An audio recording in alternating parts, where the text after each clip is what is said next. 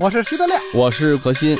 今天咱们说的这个节目就是收藏紫禁城。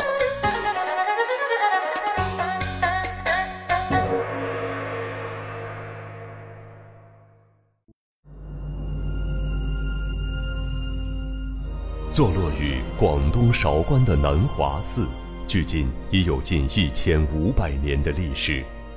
而在这座古老的寺院中，发现了上百件宋代木雕佛像，其价值可想而知。如今，这批木雕的大部分精品都保存在北京故宫博物院。从这些木雕的身上，我们可以看到宋代木雕的艺术价值之高。这些木雕到底有多美？它们还有哪些不为人知的故事？还是有请故宫专家来为我们解答。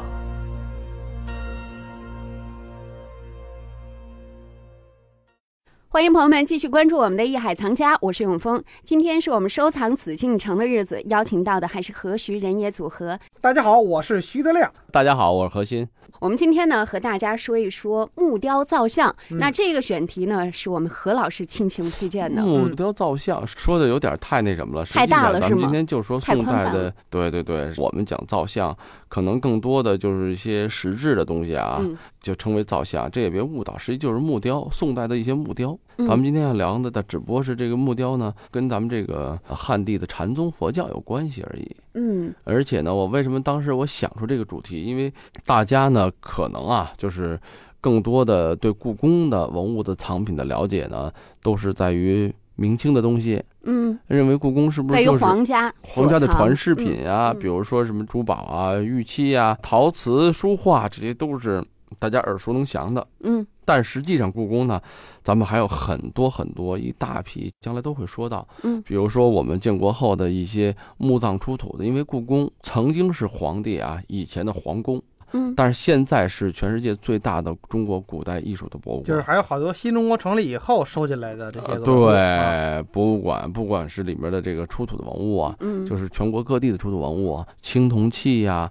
包括这是木雕呀、石雕啊，很多很多。嗯。而且木雕呢，现在大家不都是喜欢什么家具啊？很多对木雕的理解都是家具，或者是木板，以前的老刻花，嗯，对吧？老刻花的雕板啊、雕花啊。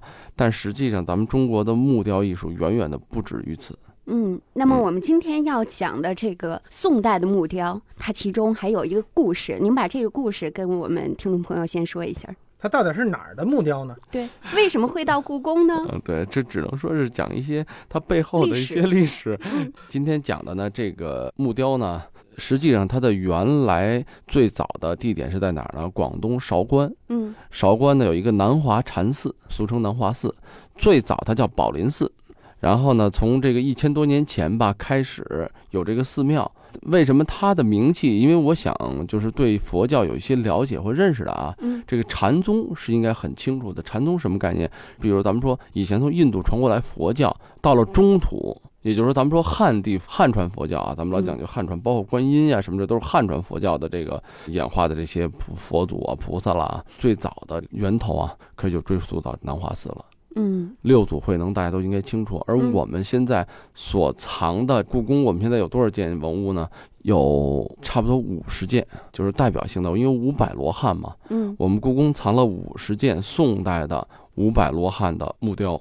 嗯，而且这每件木雕都有它的铭文，这个铭文都是记录了某某某谁在这儿供奉，嗯，谁就是谁捐的嘛，花钱嘛，嗯，这些施主的名字，哎，都都有一小段的铭文。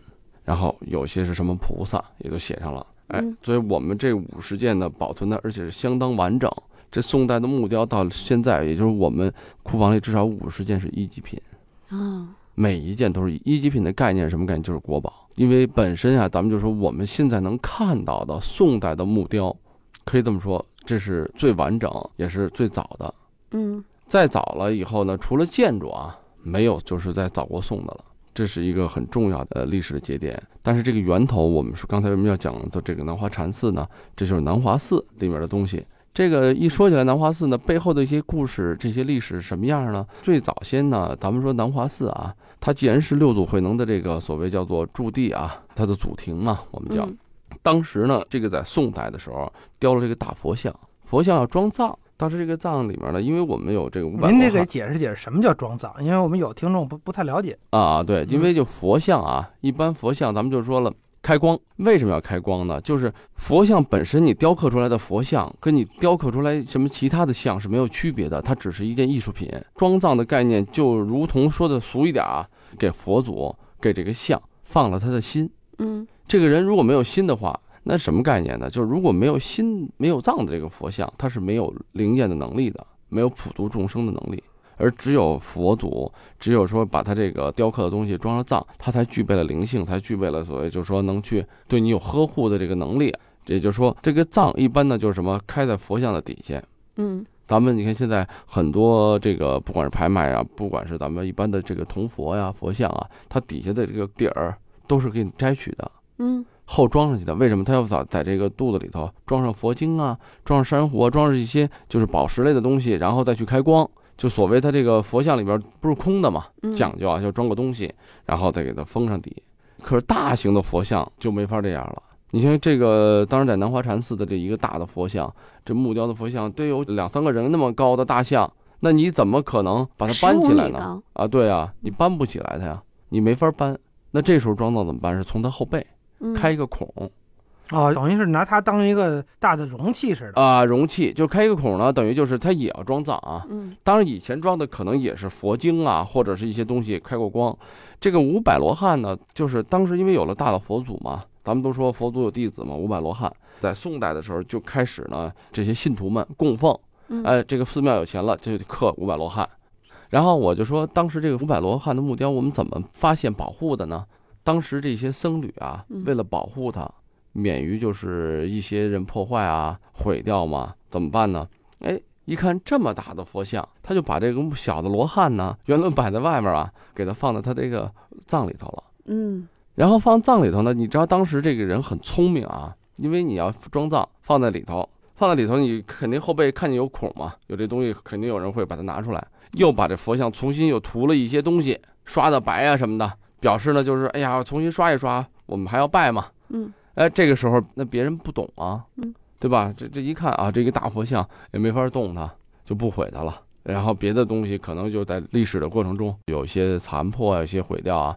整个南华寺基本是呃算比较完整的保护下来。嗯，经过历史的不管的这各时期的战乱啊，因为毕竟大家还都是对这个宗教各个时期吧，也都算认可的。那这实际上同时就把这个小佛像也保护起来了。嗯这是后来那个咱们六三年修复啊，修整这个佛像的时候，哎，这个孔打开了，打开以后一看啊，当时很惊诧，因为我记着我们的老先生跟我们讲过这段历史，嗯怎么发现呢？因为我们去南华寺出差的时候，特地问过当时的主持，就是这个孔啊，一般的我们一看，既然已经开了嘛，我们就要了解一下里面有什么东西，好更好的保护。这一打开一看，吓了这个僧侣一跳。因为密密麻麻的，就是这个小佛像啊，嗯感觉跟好多个人似的，因为雕的很生动。嗯那时候拿烛光啊一照啊，吓一跳，这么多小人儿。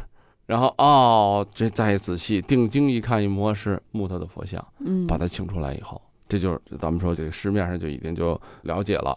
这是了解以后呢，当时的文物部门嘛也是很认真啊，把它干嘛就给了故宫博物院了。嗯全部拉到故宫，因为那个时候呢，以前呢，毕竟嘛，能收藏古代文物的地儿就是故宫，好东西呢进了故宫就觉得给了国家一样嘛，嗯哎，这大家都是很有踊跃的这捐献热情。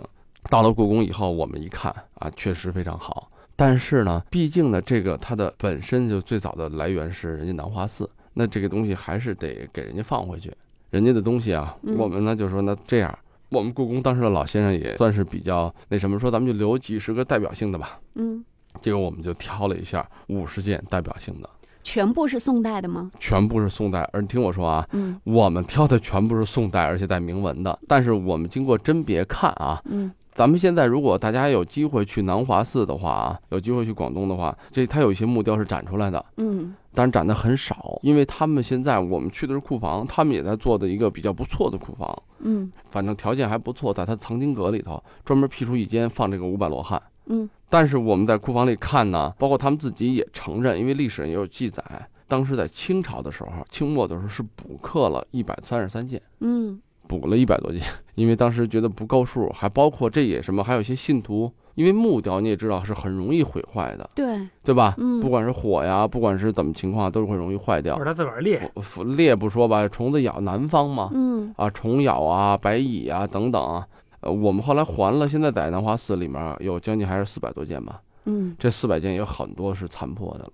嗯但是没办法，历史就这样。不过我们故宫留的是五十件非常完整的，嗯。除了有一些有裂以外，全是完整的。我想问问徐专家，你知道这木雕造像该怎么保护吗？呃，木雕造像啊，嗯应该是把它搁在银行的保险柜里，哎，完了这个恒温恒湿。呃，你像我们家那个木雕吧，我就把它搁在一个楠木的玻璃匣里，完了里边搁上一杯水，隔一周呢，还把这水得重新换一下，因为那水就没了。嗯这个木头，尤其在北京啊，保护非常的费劲。嗯，那何老师是这样保护的吗？他那对吗？这个大部分正常来讲是这样保护啊，嗯就是说它得有一定的这个，因为毕竟木头有一定的吸水度，啊但又不让它饱和嘛，就让它使得它这个纤维的张力保持住。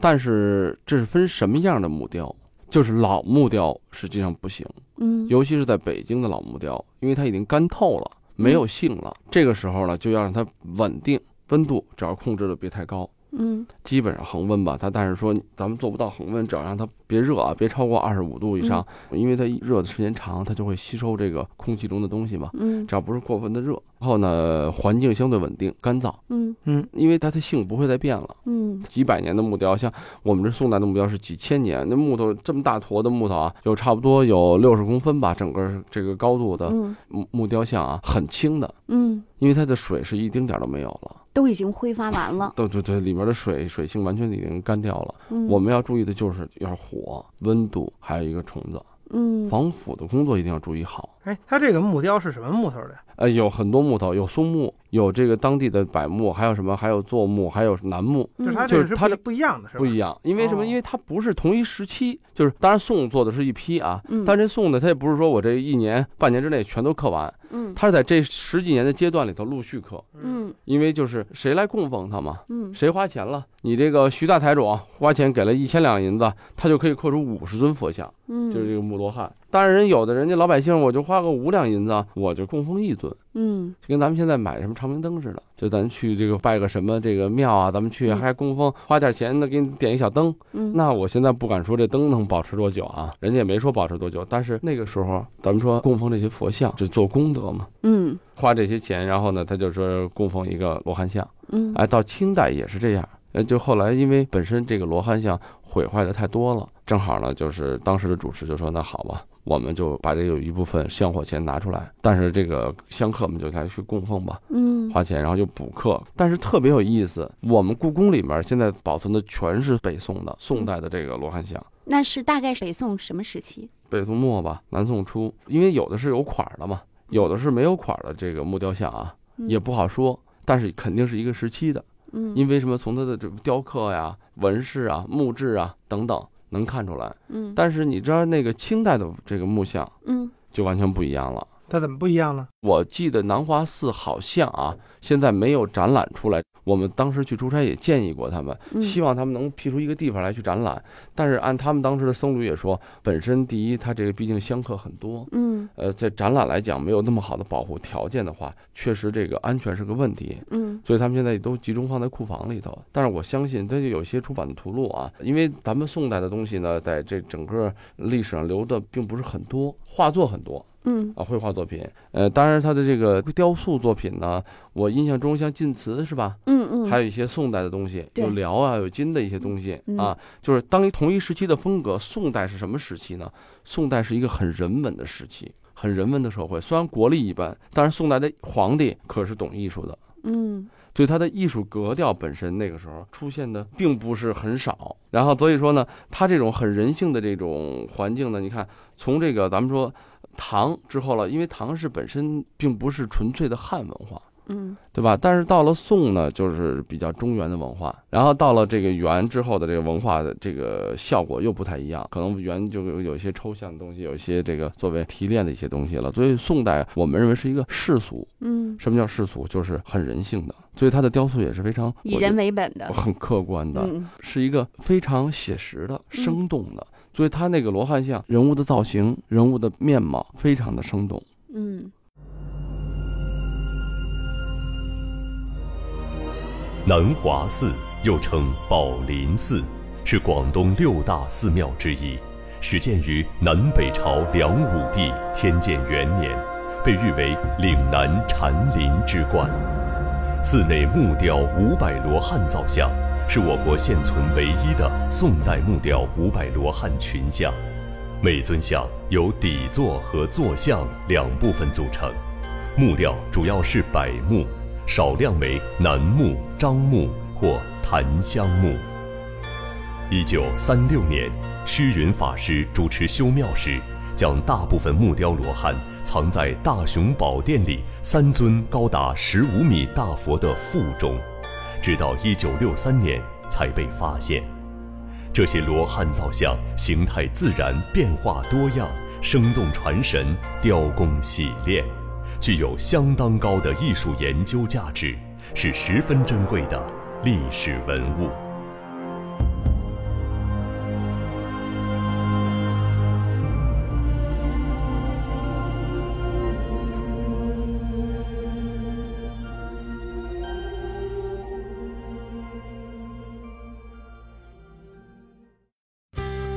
您正在收听的是《艺海藏家》。